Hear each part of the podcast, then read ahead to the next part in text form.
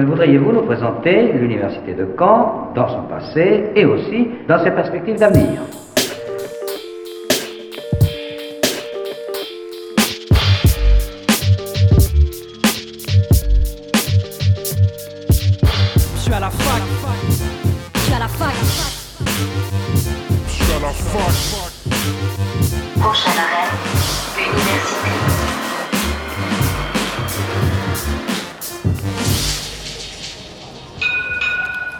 Bonjour à toutes et à tous, nous sommes le jeudi 25 février, il est midi et vous écoutez Fac News sur Radio Phoenix. Aujourd'hui au programme, j'ai eu le plaisir de recevoir Manon Faucon, étudiante en deuxième année de droit et présidente de l'Excadomus, une association étudiante regroupant les filières droit AES et AP à l'Université de Caen. Elle est venue nous présenter l'assaut ainsi que les prochains événements. Par la suite, j'ai eu l'occasion de parler avec Thierry Serre, cadre supérieur de santé et chargé de coordination à l'IFSI. Il m'a fait une présentation globale de la formation proposée à Caen. Nous retrouverons ensuite Maxime en fin d'émission pour sa chronique Orientez-nous et il est allé aujourd'hui à la rencontre d'Harold Toutin qui est projectionniste. Avant ça, l'agenda de la semaine.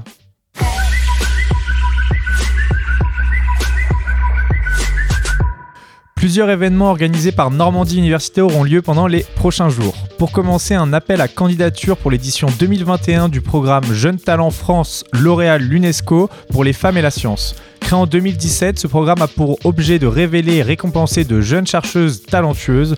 Au total, 300 jeunes femmes ont bénéficié d'une dotation L'Oréal UNESCO pour les femmes et la science. En 2021, la Fondation L'Oréal remettra 35 dotations en France. Au minimum, 5 de ces dotations seront dédiées à des chercheuses effectuant leurs travaux de recherche dans les Outre-mer. La date limite de dépôt des dossiers de candidature est le vendredi 19 mars 2021. Un séminaire de formation pour la préparation de la poursuite des carrières des doctorants aura lieu du 16 au 21 avril. Ce séminaire a pour objectif de permettre aux jeunes chercheurs de valoriser sur le marché du travail les compétences acquises au cours des trois années d'expérience professionnelle que constitue la préparation du doctorat et de leur faire mieux connaître le monde professionnel et les logiques de l'innovation. Les inscriptions sont possibles jusqu'au 19 mars et toutes les informations et modalités sont disponibles sur normandie-univ.fr assister à la finale de ma thèse en 180 secondes en ligne et participer au prix des internautes. La finale normande du concours Ma thèse en 180 secondes, organisée conjointement par Normandie Université et le CNRS Normandie en partenariat avec le Dôme, aura lieu le jeudi 18 mars 2021 à 14h en ligne. Faire comprendre des années de recherche en 3 minutes et au plus grand nombre, tel sera le défi lancé aux doctorantes et doctorants normands le 18 mars. Les candidats devront se présenter en public avec des termes simples et accessibles à tous, le contenu et les enjeux de leurs travaux de recherche et avec l'appui d'une seule diapositive. Une occasion unique pour eux de vulgariser leurs travaux auprès du grand public et d'acquérir des compétences en communication bien au-delà du simple exercice de style. Toutes les informations de ces nouvelles sont à retrouver sur normandie-univ.fr. Les dépistages sont de nouveau possibles au campus 1 à l'amphithéâtre Pierre d'Or. L'université de Caen-Normandie propose des actions de dépistage du Covid-19 sur le campus 1. Le centre de dépistage antigénique et PCR est ouvert du lundi au vendredi de 10h à midi et de 14 à 16h sans rendez-vous. Cette campagne de dépistage préventif accompagne le retour au présentiel sur les campus. Gratuit et sans rendez-vous, il est ouvert à tous les étudiants et personnels des établissements d'enseignement supérieur canés. C'était l'agenda de la semaine, passons maintenant à nos invités du jour. L'invité du jour sur Fac News.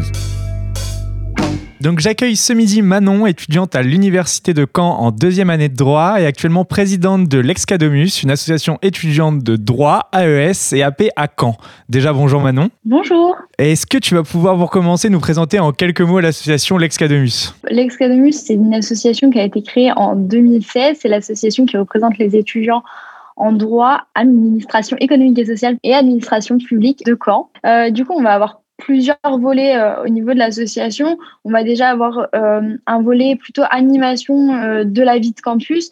Ça va se manifester notamment par déjà des événements festifs, des soirées, que ce soit en bar ou en boîte de nuit, mais aussi par des événements culturels. On va organiser des ciné-débats, des cafés-débats, des forums de prévention, euh, des concours d'éloquence, des ateliers oratoires, tout ce genre de choses. Ensuite, on va avoir un deuxième volet qui va plutôt être un volet euh, représentation. Ça va être plutôt défendre les droits euh, des étudiants, euh, porter leur voix et les problématiques de nos filières au local, donc devant la direction de l'université, du CRUS, etc., au, national euh, grâce à, nos fédérations. Ça va aussi euh, être euh, tout ce qui est orientation des lycéens. On va se déplacer dans les lycées, dans les forums pour présenter nos filières.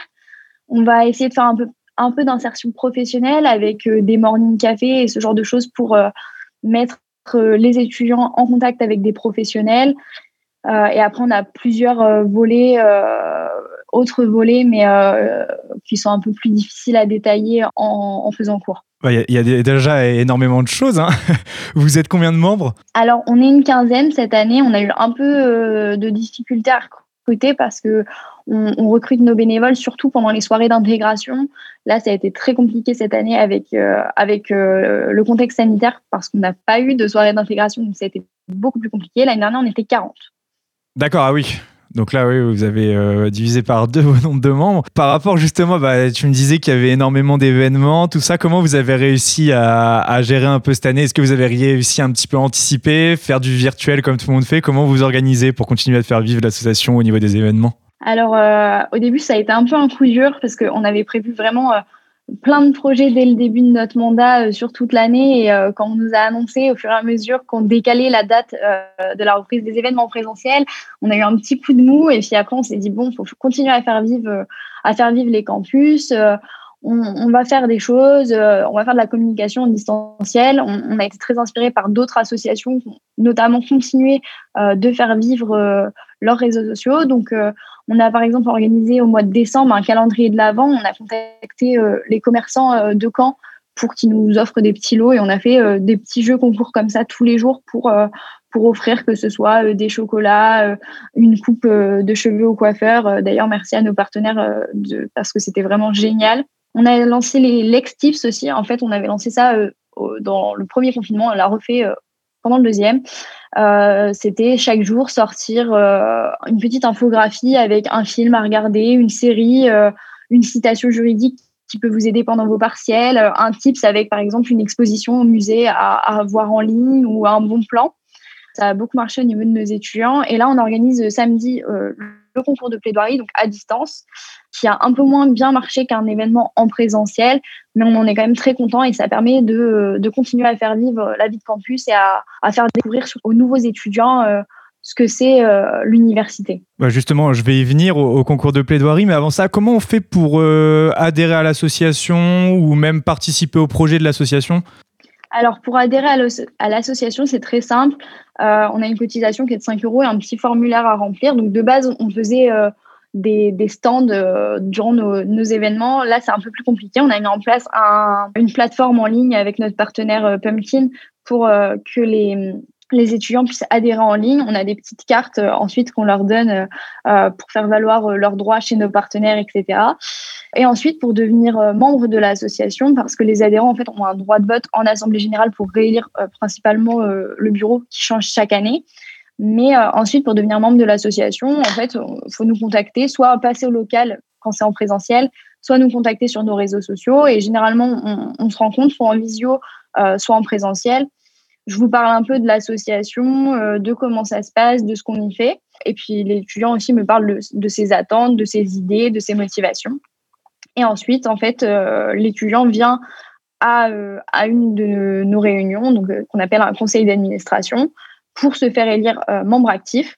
Et ensuite, après avoir découvert un peu comment c'était l'association, il peut s'orienter euh, dans, un, dans une thématique plus précise de l'association, que ce soit euh, la communication, les partenariats, euh, la défense des droits, l'événementiel, voilà. Oui, il suffit déjà dans un premier temps en ce moment, bon, vu que beaucoup de choses sont faites en distanciel, déjà de vous contacter sur les réseaux. Vous avez Twitter, Facebook, tout ça? C'est ça, on a Twitter, Facebook, Insta, on répond généralement assez vite et, et même si c'est pas pour adhérer, si les étudiants ont une quelconque question, on est toujours là pour leur répondre, pour s'informer et pouvoir ensuite leur répondre ou les renvoyer vers les, les bonnes personnes. Vraiment, on est assez euh, disponible et euh, on essaye de faire du mieux qu'on peut, euh, surtout sur les réseaux sociaux, continuer d'être là pour les étudiants en fait. Tu me disais un petit peu auparavant que vous aviez, vous aviez des partenaires qui vous aidaient pour les événements, pour tout ce qui est bah, petits cadeaux, événements, tout ça. Tu vas pouvoir m'en parler un peu plus? Oui, alors du coup, euh, on a continué euh, de bien développer notre politique partenariale cette année. On pensait que ça allait être plus compliqué, mais euh, On a divers partenariats. On a des partenariats euh, pour euh, nos goodies, pour nos textiles, etc. On a un partenariat avec euh, le bureau des goodies qui nous permet d'avoir des, tarifs préférentiels sur nos pulls, etc. pour proposer aux étudiants des, textiles à beaucoup moins cher. On a un partenariat avec Les Grands Hommes, qui est un, bar-restaurant pas très loin de Rio et Cuillère, et euh, qui, pareil, en étant adhérent, euh, vous pouvez avoir des tarifs euh, bien préférentiels par rapport aux tarifs pratiqués habituellement. Malheureusement, c'est fermé et on en est les premiers déçus. on a un partenariat avec le Brouillon de Culture, qui est une librairie. On peut avoir 5% de réduction sur tous les manuels scolaires, donc même sur tout ce qui est code, code civil, etc. Après, on a beaucoup de partenariats avec, on a un partenariat avec Permis Pas Cher qui permet d'avoir le permis moins cher. il y a vraiment plein de choses. En fait, au final, les 5 euros de cotisation, ils peuvent être vite remboursés avec tous les, toutes les réductions que vous avez avec vos différents partenaires. Donc, il y a aussi ça qui est intéressant dans l'association. quoi. Oui, c'est ça. Mm. C'est vite remboursé. Et puis, même, même à côté, on a, nos partenaires offrent beaucoup de choses et, et c'est top. quoi. Tu me parlais tout à l'heure justement du concours de plaidoirie qui, bah, qui se déroule ce samedi 27 février. Comment vous avez été à l'initiative de ce concours? Comment ça s'est déroulé? L'idée, elle est venue assez simplement. On, était en train de parler avec les membres de l'association et euh, il y a quelqu'un qui a dit euh, et si et si on organisait un concours de plaidoirie? Et sur le coup, moi, je me suis dit ah ça va être très très dur à organiser. J'ai peur que ce soit beaucoup de beaucoup de travail pour pas grand chose. Je sais pas si ça va intéresser les étudiants, etc. Puis on en a reparlé, on s'est dit, allez, euh, on se lance. Au pire, si ça fonctionne pas, bah, ça fonctionne pas. S'il y a quatre étudiants qui s'inscrivent, ce sera toujours quatre étudiants qu'on aura sortis de leur, euh, de leur quotidien et euh, qui auront pu s'exercer à, à, l'éloquence, tout simplement. Et en fait, cette année, on s'est dit, bah, tiens, si on l'ouvrait à tous les étudiants, pas seulement les étudiants en droit, on l'ouvre aux étudiants en médecine, aux étudiants en psychologie, et on fait un, un truc à l'échelle de l'université, ça serait super cool. Et donc, euh, de fil en aiguille euh, et de réunion en réunion sur Zoom, on a fini par, euh, avoir une organisation. Ensuite, on a contacté les membres du jury, on a contacté l'université et le CRUS afin qu'ils nous subventionnent lots et la licence Zoom notamment. merci à eux d'ailleurs. Et du coup, de fil en aiguille, ça s'est organisé. Les gens se sont inscrits. Là, on a neuf inscrits, du coup, avec de très bons sujets. J'ai hâte de voir ce que ça va donner. Et on, au final, on a hâte et on espère que ça se passera bien. Justement, les, sujets, c'est sujets libres? C'était des sujets libres. Euh, on avait juste une restriction, c'était euh, le thème liberté fondamentale à la défense de nos droits. Mais ensuite, euh, le sujet était vraiment libre. Donc, on, a des sujets qui vont de, de du droit à l'avortement à la liberté d'expression, en passant par le droit de manifester. On a vraiment une grande variété de sujets ce qui rend euh, le truc super intéressant. Donc samedi 27 février, comment on fait pour, euh, pour le suivre euh, Ça va être en direct Tout va se faire à distance Comment on fait pour suivre tout ça? C'est à distance, mais c'est en direct. On fait ça sur Zoom. toutes les infos sont sur notre page Facebook L'Excademus. On a fait une publication avec le programme où donc vous pouvez tous voir les plaidoiries qui seront proposées. Ça commence à 10h. la première plaidoirie est à 10h15 et ça finit à 16h45 avec la remise des prix. Euh, et il y a le lien Zoom, tout le monde peut y accéder. Euh, c'est vraiment ouvert à tous et on, vous attend en nombre. Le seul truc qu'on demandera, c'est de, fermer les micros euh, pour que les candidats puissent passer en toute tranquillité. Mais bien sûr, on peut les rouvrir pour les applaudir. Ouais, il y aura une possibilité d'échange avec, avec les plaideurs, ce genre de choses. Enfin, comment la, journée est un peu divisée C'est chaque plaidoirie a un créneau horaire et ensuite il y a un échange ou alors on les reprend après? Comment ça se passe la journée? Alors, on a un timing assez serré pour le coup. Chaque plaidoirie a en effet euh, un, créneau horaire. Donc, la plaidoirie dure en elle-même 7 à 10 minutes. Et ensuite, euh, seul le jury peut poser des questions aux candidats pendant 5 à 10 minutes. Et euh, le, jury peut ensuite délibérer entre eux, en fait. malheureusement, le public n'aura pas le, temps d'échanger avec les candidats. Ils pourront le faire après. Je pense qu'on laissera le Zoom ouvert si jamais des gens veulent échanger. Ça permet de sortir les gens un peu de leur isolement social. Euh, donc c'est pas plus mal. Mais pendant le temps du concours, euh, on a des, jurys qui ont un, un, emploi du temps assez serré. On peut pas les retenir trop longtemps non plus, donc on n'a pas le temps en fait. Comment vous avez composé euh, justement ces jurys? Comment ça a été fait? Ça a été un petit peu un, bazar au début parce que c'était notre premier concours de plaidoirie. On ne savait pas vraiment comment s'y prendre, s'il fallait un jury pair, un pair, qui fallait mettre dedans. Au final, on s'est mis d'accord sur quatre jurys avec euh, un représentant des étudiants et soit un représentant euh, professionnel et euh, deux enseignants-chercheurs ou euh, deux professionnels et un enseignant-chercheur. Donc on a commencé euh, par contacter Théo Le Sénéchal, qui est vice-président étudiant de l'université et qui est aussi l'ancien président de l'Excademus, a accepté avec plaisir euh, de représenter euh, la communauté étudiante. Ensuite, on a contacté Madame Brigitte Dufour, euh, qui est ancienne avocate en droit international et qui est aussi la directrice d'une ONG concernant les droits de l'homme, donc qui représentera plutôt les professionnels. On a contacté deux de nos enseignantes chercheuses, Madame, Madame Chassin et Madame Serre, qui sont toutes les deux les co-directrices du master Liberté fondamentale. Euh, donc voilà un peu comment ça s'est construit et, euh, et j'espère que, que tout ira bien. euh. À, à l'issue de ce concours, il y aura, hum, il y a des prix, des lots, il y a une suite de ce concours? Alors, donc, on a des lots. Le premier gagnera une tablette avec euh, un jeu de société qui s'appelle la boîte d'éloquence. Le deuxième, c'est une enceinte avec aussi euh, le même jeu de société. Et le troisième, un bon d'achat à la FNAC de 50 euros avec pareil le même jeu de société. Et pour tout le monde, on offre un petit lot de goodies à l'effigie de l'association et de nos partenaires. Et euh, en plus, petite exclusivité, on ne l'a pas encore vraiment annoncé euh, sur nos réseaux sociaux.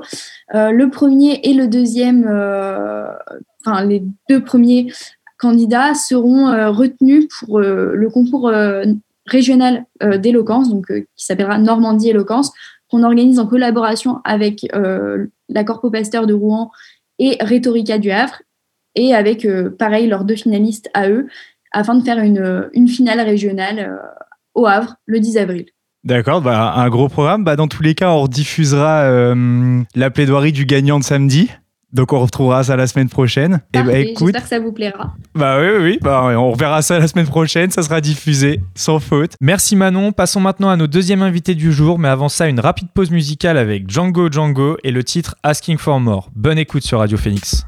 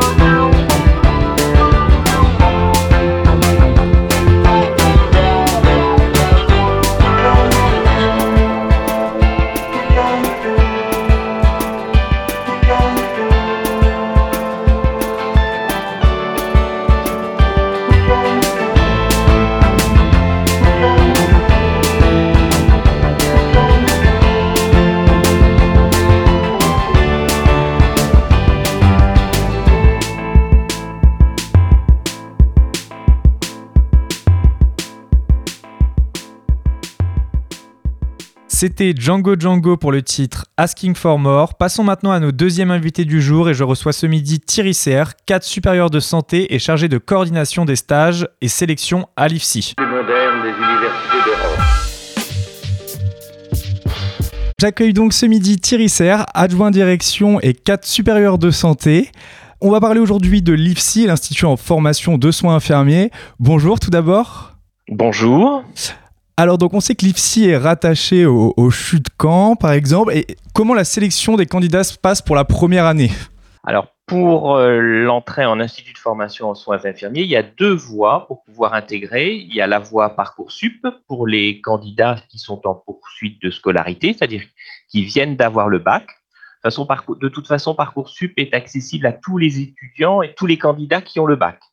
Et l'autre voie qui est la voie euh, formation professionnelle continue pour des personnes qui ont déjà euh, travaillé et qui ont déjà cotisé euh, trois ans à un système de sécurité sociale.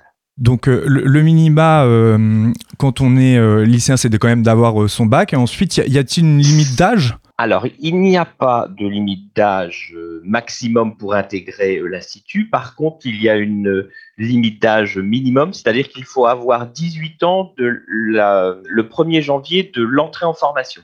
D'accord. Après, euh, on a des candidats euh, qui ont 30, 40, 50 ans. Souvent, c'est des candidats qui passent plus par la voie, euh, la formation professionnelle continue. Et donc, les candidats euh, qui passent par Parcoursup postulent via euh, la plateforme Parcoursup. Et s'ils sont, euh, si leur candidature elle est retenue, elle sera soumise au résultat du baccalauréat. C'est-à-dire qu'un candidat que l'on aurait sélectionné mais qui n'aurait pas son baccalauréat ne, ne pourrait pas rentrer en formation. D'accord. Sur combien de temps la formation se déroule, que ce soit quand on arrive par Parcoursup ou par, par l'autre Alors, quelles que soient les, voies d'accès, c'est une formation qui dure sur trois ans. Euh, on rentre en septembre, euh, là ce sera septembre 2021, et les candidats sortiront dans trois ans au mois de juillet, début du mois de juillet. C'est une alternance euh, des cours ou en présentiel ou en distanciel à l'Institut et des stages dans différents établissements de la région. Pour vous, euh, de, de votre point de vue, quels sont les, les principaux atouts qu'un infirmier doit avoir, que ce soit avant de rentrer dans la formation? On sait que les études de santé, généralement, c'est des charges de travail assez lourdes. Pour vous, c'est quoi la, principale chose à travailler quand on est, par exemple, au lycée et qu'on hésite encore un petit peu sur les études? Ah, ce qui est important, c'est euh, la rigueur. Je pense que c'est un métier, faut qu'il euh, qu'il plaise parce que c'est un métier qui a des contraintes, hein, que ce soit des contraintes par rapport à la charge de travail, par rapport aux, horaires et à, l'organisation de la vie privée. Mais euh, en termes de candidats, ben, je crois qu'il faut être rigoureux, euh, organisé et puis avoir une capacité de travail assez euh, importante. Et un autre élément, c'est qu'il faut être assez autonome par rapport à sa formation. C'est-à-dire qu'il faut être en capacité de savoir gérer les cours à distance, les cours en présentiel euh, et l'alternance institut euh, et stage. Alors, euh, dites-moi si, si je me trompe, mais si j'ai bien compris, en fait, à l'IFSI, c'est vraiment un seul parcours qui est possible. Est-ce qu'il y a des options différentes tout de même, où tout le monde a les mêmes cours et avec aucune option différente pour chacun? Ah, il n'y a pas d'option, hein. c'est le même cours, c'est les mêmes cours pour tout le monde. Les cours, le programme est euh, fixé pour les trois années de formation avec des unités d'enseignement et ces unités d'enseignement, j'allais vous dire, l'ensemble des étudiants les suivent. Alors, je, peux mettre une petite exception, c'est-à-dire que si un, un candidat ou un étudiant a déjà validé certaines UE parce qu'il a fait déjà ou une licence ou même un master, il peut demander à ce que ces euh, unités d'enseignement soient reconnues et dans ce cas-là, eh bien, il est dispensé de certains cours. On peut imaginer que quelqu'un qui ait déjà fait une formation en langue, eh bien, puisqu'il y a de l'anglais euh, au cours des trois années, si jamais cette personne est parfaitement bilingue, elle sera dispensée des cours d'anglais. Voilà ce qui peut se passer. Mais sinon, la trame est la même pour tout le monde. Oui, tout le monde a le même programme. Il n'y a pas, euh, il y a pas d'option possible. C'est vraiment tout le monde le même programme pendant les trois années. Pendant les trois années. Après, il y a des spécialisations, mais c'est après la formation initiale, c'est-à-dire après les trois années d'études, effectivement, les étudiants peuvent après euh, suivent une formation pour inf- infirmière anesthésiste, infirmière cadre, infirmière de bloc opératoire, euh, infirmière de pratique avancée, enfin voilà. Mais c'est après la formation initiale qui dure trois ans. Et ça, par exemple, comment ça se passe après les trois ans En fonction des résultats, on peut, on peut se permettre de postuler à certaines options ou euh, c'est en fonction Alors, de... Oui, pardon. C'est pas une option, hein, c'est c'est une nouvelle formation supplémentaire avec un concours, une sélection pour pouvoir intégrer cette formation qui demande une année ou deux années supplémentaires. Alors, on, on en parlait en ce moment avec la crise sanitaire, le mal-être étudiant, bon, il est très présent. Comment vous arrivez, Oui. vous, à l'IFSI, à garder les, les étudiants actifs et motivés? Alors euh, l'idée c'est de pouvoir euh, ne pas couper le cordon, je, dirais. Donc c'est une communication qui se fait. Alors chaque étudiant a ce qu'on appelle un référent pédagogique, c'est-à-dire il a un professeur qui le suit pendant l'ensemble des trois ans par rapport à euh, le déroulé de sa formation, comment ça se passe en stage, comment, quels sont les résultats qu'il obtient lors des évaluations. Donc il y a un contact à travers à la fois de temps en temps du présentiel, où les candidats les, élèves pardon, peuvent revenir à l'institut en respectant bien entendu euh, les gestes barrières. Il y a la possibilité d'avoir des cours euh, en visioconférence. Nous faisons des forums. Nous appelons les, élèves hein, pour savoir comment euh, se passe leur stage. On essaye de les rencontrer à la fin du stage. Donc, on essaye de tisser un lien pour que cette crise sanitaire euh, nous permettent de les accompagner au mieux pendant ces moments qui sont effectivement euh, difficiles pour eux. Ils ont besoin d'être euh, accompagnés, d'être soutenus parce qu'on on comprend très bien qu'avoir, il y a quand même pas mal de cours à distance, donc de se retrouver seul devant chez soi, même s'ils ont des visioconférences, même s'il y a des forums, même s'ils peuvent échanger via les différents réseaux que nous leur proposons, on, on comprend que la situation est difficile pour eux. Ouais, donc il y a un vrai suivi qui est fait individuellement avec chaque étudiant.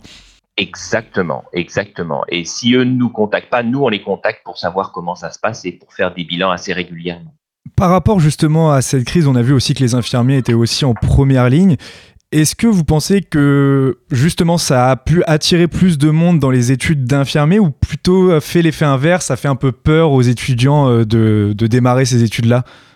Euh, a priori, pour le moment, on n'a pas de soucis euh, en termes de recrutement. Nous avons énormément de candidats, donc beaucoup de gens qui se proposent de suivre la formation. Pour l'IFSI, alors je, je, pour le pour la section ex-Basse-Normandie, nous avons près de 4200 candidats pour les 10 IFSI de, euh, de cette région. Donc nous avons euh, un nombre très très important de, de, de candidats. Euh, sur Caen, par exemple, nous avons à peu près pour 140, alors on va dire 150 places euh, l'année dernière, nous avons eu euh, 3600 candidats. D'accord, oui, j'allais y venir. Il y, a, combien de personnes pouvaient suivre à la fois? Donc 3000, euh, 3500 candidats pour euh, 140 places sur moins. 3500 personnes effectivement qui ont fait des vœux pour les euh, et qui dans leurs vœux ont demandé l'IFSI de Caen pour les euh, bah, on a eu 155 places exactement à la rentrée 2020 et nous allons passer à 165 places à la rentrée suite au Ségur de la santé et l'augmentation des quotas dans les instituts qui est demandée au vu de la pénurie d'infirmières que l'on rencontre actuellement euh, dans les différents établissements. Justement, par rapport, vous me parliez des, stages tout à l'heure, c'est dès la première année que ça se passe, l'insertion professionnelle, qu'on découvre le monde professionnel ou ça vient après, dès la deuxième, troisième? Non, les, stages commencent dès la première année, donc ça, ça fait partie du référentiel, hein, c'est normé. Dès, euh, je dirais, le, premier semestre, c'est-à-dire vers le mois d'octobre, les étudiants partent pour cinq semaines euh, en stage. Donc, ils ont cinq semaines sur le premier semestre, et puis après, sur les semestres 2, 3, 4, 5, ils ont 10 semaines de stage. Et sur le dernier euh, semestre de la formation, en fin de troisième année, c'est un semestre avec 15 semaines de stage. Donc, on augmente au fur et à mesure le nombre de semaines de stage que la formation euh, progresse. Donc, les stages sont faits à la fois sur Caen, mais sur Caen et euh, autour de Caen. On, on envoie les étudiants en stage dans un rayon de 25 à 30 km autour de Caen. Voilà. Donc c'est vous qui Par les contre, ce qui envoyez est important, oui, c'est- nous, moi, oui, c'est nous. Non, non, mais c'est moi qui, euh, qui entre guillemets gère euh, le recensement des places de stage et les affectations des, des étudiants. Et les étudiants n'ont pas à chercher leur place de stage, sauf si euh, ils, sauf s'ils le souhaitent pour certains stages, nous leur proposons cette possibilité-là, mais la responsabilité est toujours portée par euh, l'établissement pour être sûr qu'on envoie euh, l'étudiant dans un stage où il va développer des compétences. Une fois, euh, une fois les trois années terminées, un étudiant qui aimerait démarrer en fait euh, directement à travailler, est-ce que l'IFSI va l'orienter vers un CHU? C'est en fonction des places, des demandes qui sont faites? Ou c'est vraiment eux qui ont le choix et qui, en fonction de ce qu'ils veulent, vont vers euh, l'endroit qu'ils qui désirent? Oui, alors une fois que l'étudiant est diplômé, c'est lui qui fait ses, euh, alors, qui, trouve son, son, employeur. Hein. Alors les démarches commencent même 3-4 mois avant la fin de la formation, avant même d'avoir les résultats. Euh, les candidats, en fonction de, de déjà des, des, trois ans d'études, ils voient bien, ils savent bien s'ils ont validé les UE et s'ils vont être euh, diplômés, je dirais. Et donc, c'est eux qui font euh, la recherche d'emploi. Nous, on gère absolument pas cet aspect-là. Mais les étudiants sont, n'ont à l'heure actuelle aucun problème pour trouver du travail. Oui, comme vous le disiez tout à l'heure, il y, y, a une forte demande euh, d'infirmières et d'infirmiers oui, qui ont été faits. Mm. Oui, maintenant, on, on, a des établissements qui nous appellent pour nous dire, écoutez, voilà, si vous avez des étudiants, même des fois on nous demande des étudiants s'ils souhaitent travailler le week-end pour venir aider dans certaines structures. Euh, effectivement, c'est des choses qui sont, euh, qui sont très fréquentes actuellement. Ouais, l'insertion professionnelle n'est pas du tout difficile. Une fois qu'on a son diplôme, non. si on veut travailler dans, les, euh, dans le mois qui suit, on peut. Ah, mais il y en a qui, qui, euh, qui ont leur diplôme euh, à 15h et qui font la nuit le, le soir même, ou qui travaillent le lendemain à 6h30. Ça, c'est tous les ans comme ça. Hein. Ah, il n'y a aucun souci. Après, certains, certains préfèrent prendre un petit peu de temps euh, pour eux, pour pouvoir, je dirais, euh, souffler. Mais euh, tous ceux qui veulent travailler travaillent dans la foulée, hein, en ce moment, oui. Si on veut avoir euh, des informations, par exemple, si on est en, un lycéen en terminale et qu'on veut avoir certaines informations, on, on, va sur quel site? On va sur le site du CHU de Caen plutôt ou. Exactement. Alors déjà, vous avez sur Parcoursup, en allant chercher euh, l'institut, hein, vous cherchez la formation infirmière, vous regardez dans quel institut vous voulez aller euh, faire votre formation, vous avez tout un tas déjà d'informations sur euh, l'établissement. Ensuite, eh bien, si vous le souhaitez, vous, allez sur le site de l'établissement. Alors l'adresse mail, vous le trouvez aussi sur Parcoursup et vous avez euh, des informations sur, sur la formation.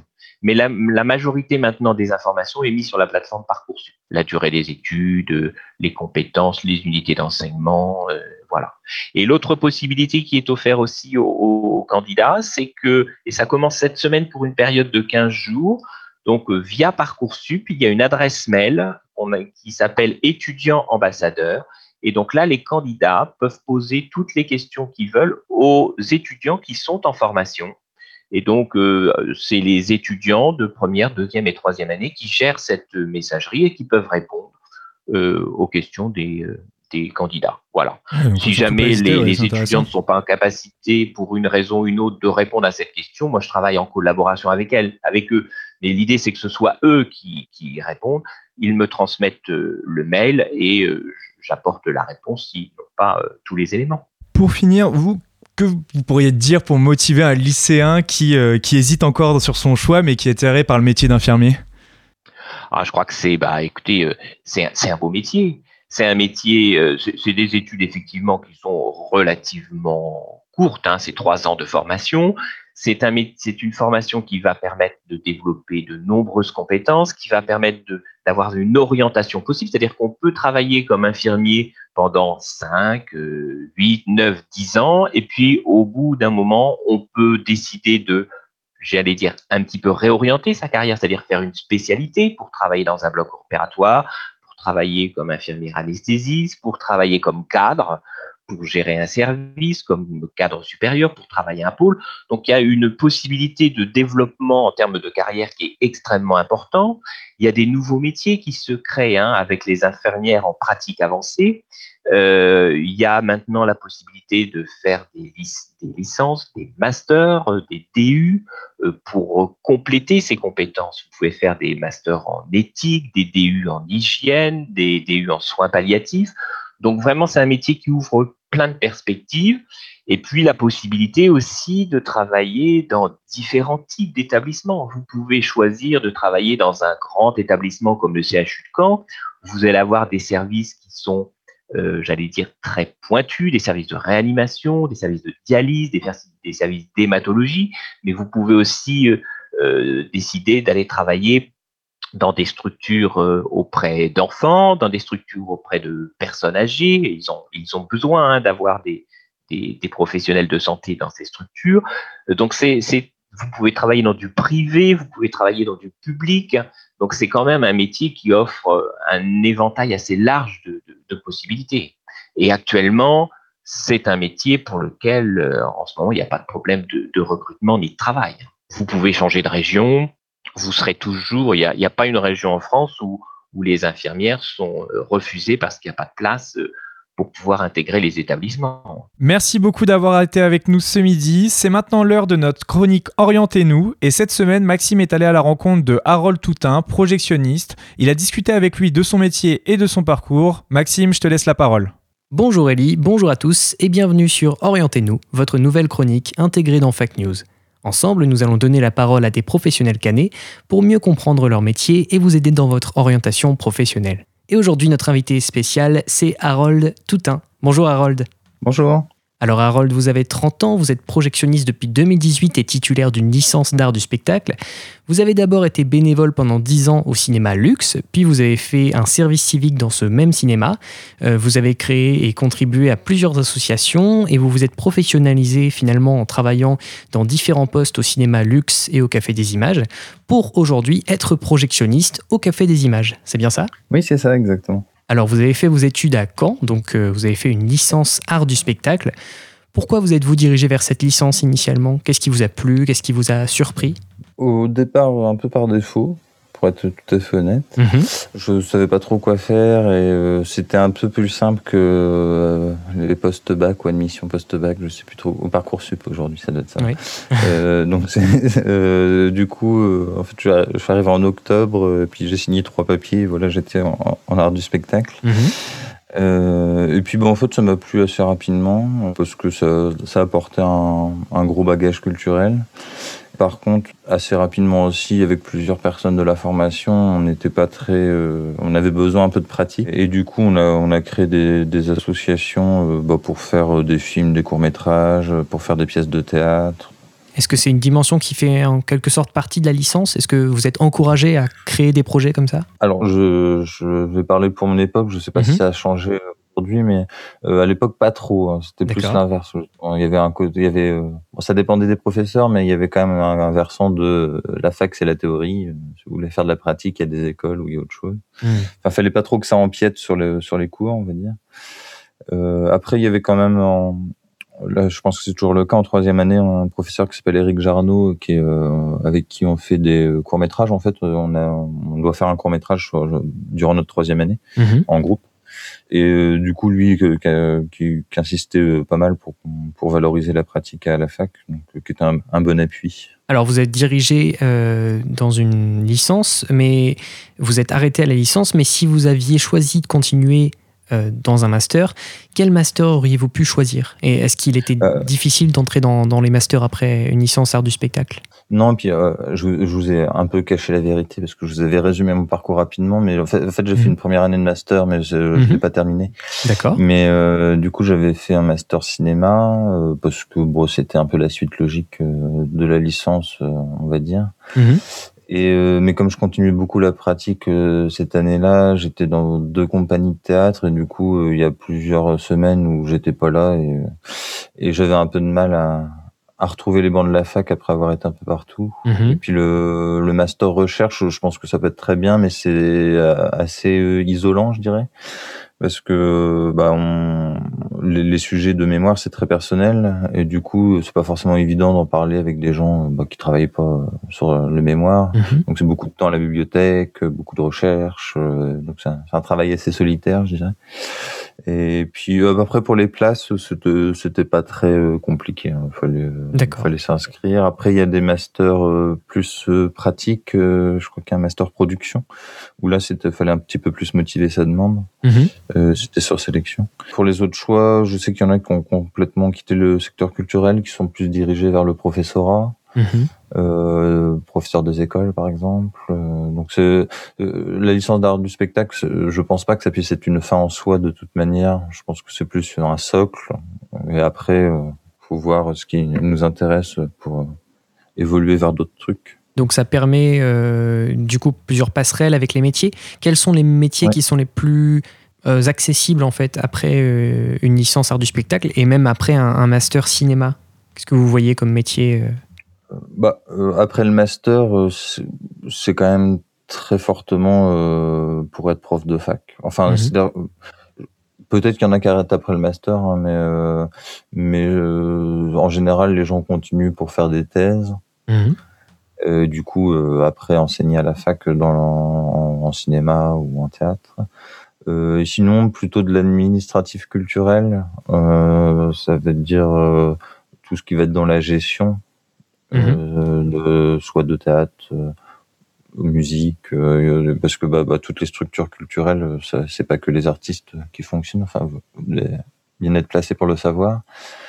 Et, et du coup, euh, ça, ça, ça ouvre ça. Et puis, bah, moi, le service civique, enfin, l'art du spectacle, ce que je trouve bien, c'est qu'on nous invite quand même beaucoup à euh, alimenter notre culture, donc à, à aller voir les lieux. Du coup, euh, moi, bon, voilà, je, je suis tombé dans le luxe, mais euh, il y a le Cargo, il y a le Théâtre de Caen, il y a la Comédie de Caen, euh, il y a euh, les, les beaux-arts, euh, s'il y en a qui sont plus portés par ça, et, et, et de multiples associations canaises hors fac aussi qui existent.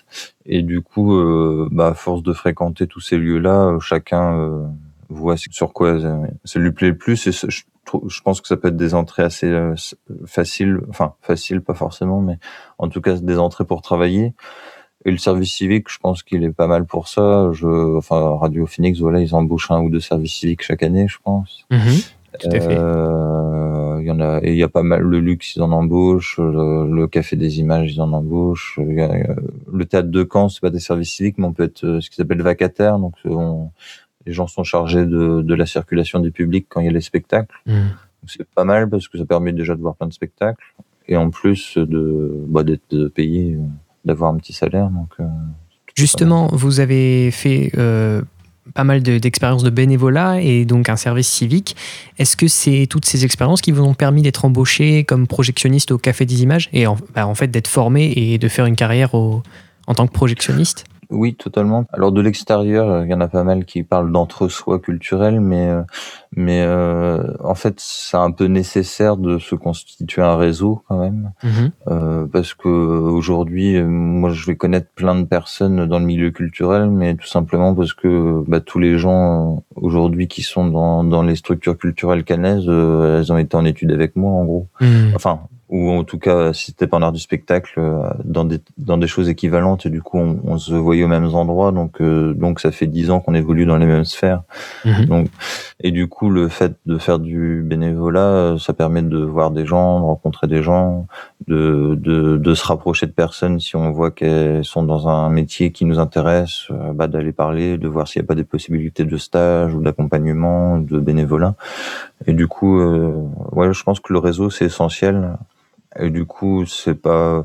euh, des fois, ça peut paraître simple euh, parce que euh, j'ai pas déposé de CV ou j'ai pas fait de lettre de motivation. euh, mais en fait, c'est parce qu'il y a toutes les années avant où, où on construit ça sans forcément avoir. euh, à 18 ans, je me suis pas dit je veux faire ça. Et du coup, j'ai travaillé pendant 10 ans à arriver à cet objectif.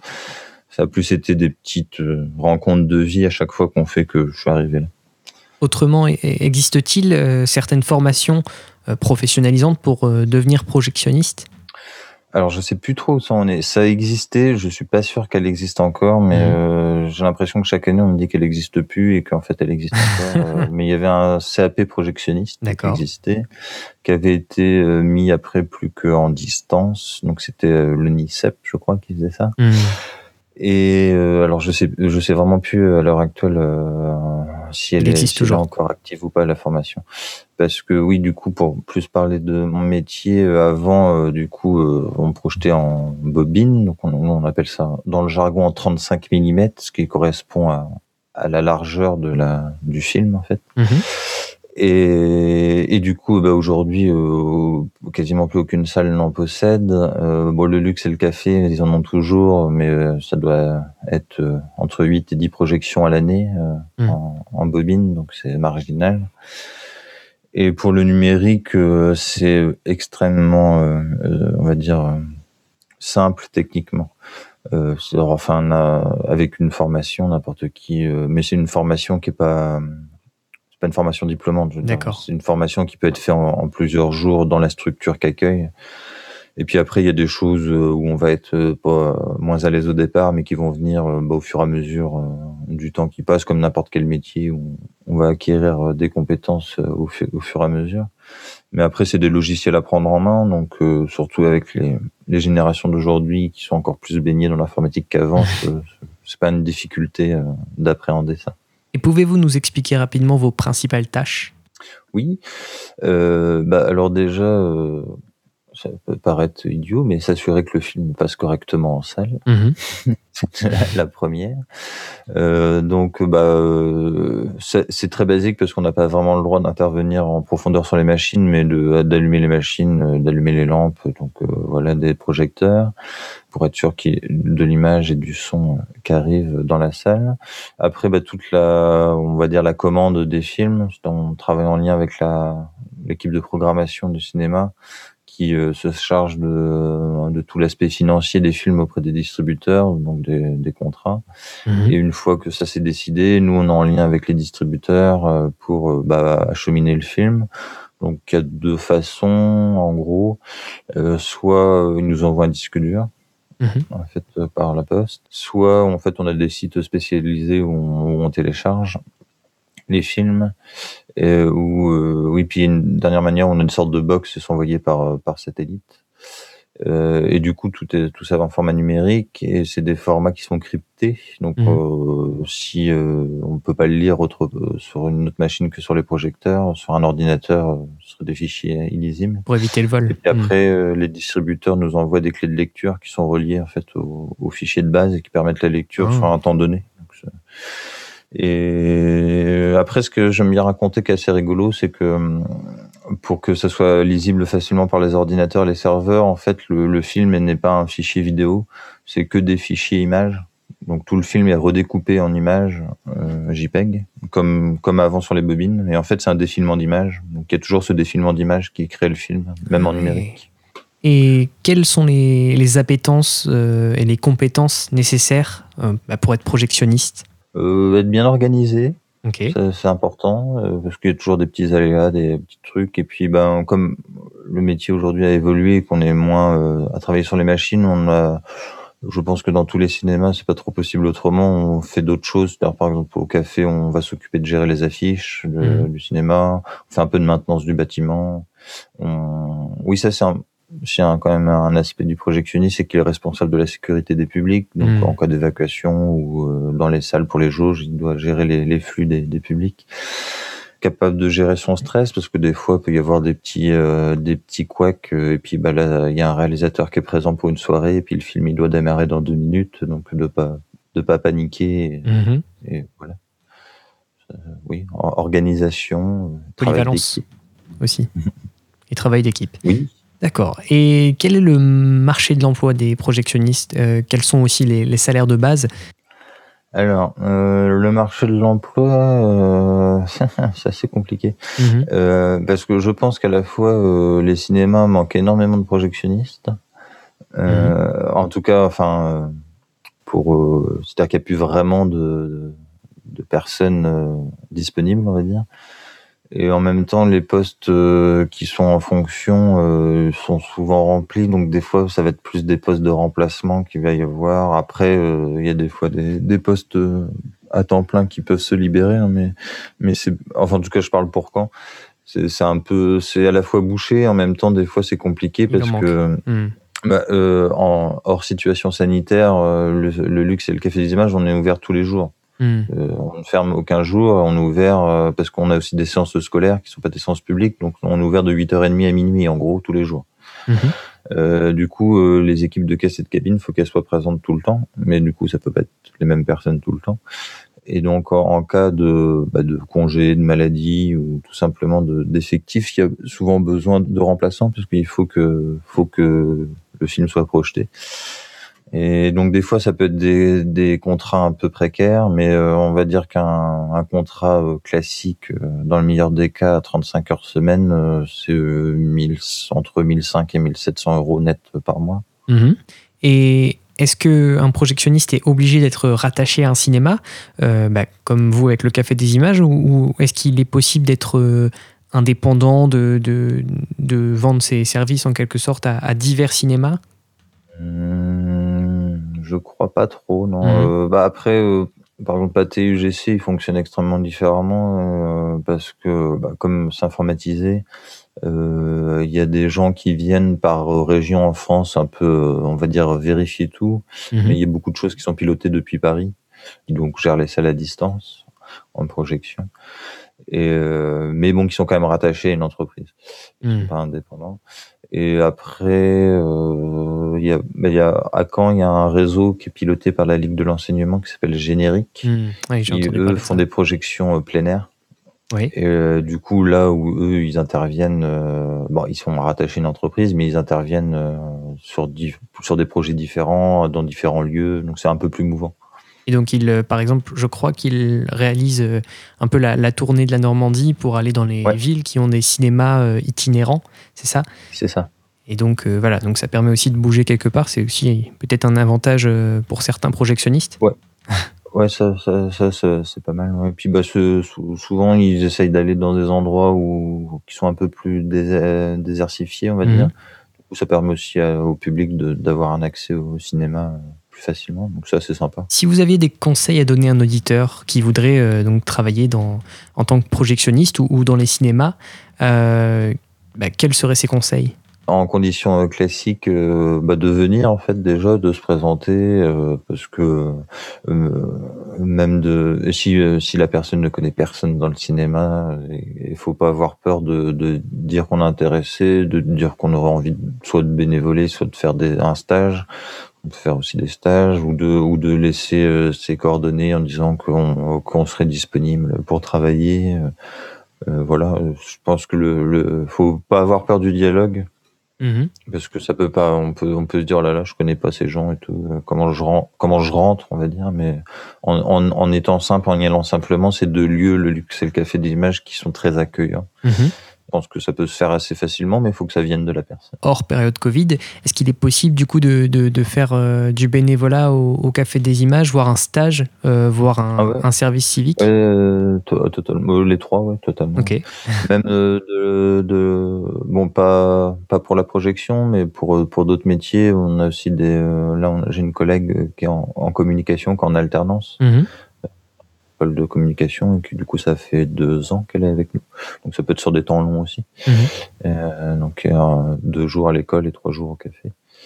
Donc euh, oui, il y a, il y a des stagiaires, on en accueille très souvent, même des stages découvertes troisième, seconde, donc, et des stages plus longs euh, après dans les études supérieures aussi. D'accord. Eh bien, écoutez, c'est déjà la fin de notre chronique Orientez-nous. Harold Toutain, merci d'avoir participé à cette interview et de nous avoir partagé votre expérience et votre parcours. Chers auditeurs, vous pouvez retrouver cette interview en podcast sur le site phoenix.fm. Je vous souhaite à tous une très bonne journée. Ellie, je rends l'antenne. Donc Maxime, après vérification de ma part, le CAP existe toujours bien à Bordeaux et à Paris dans deux écoles.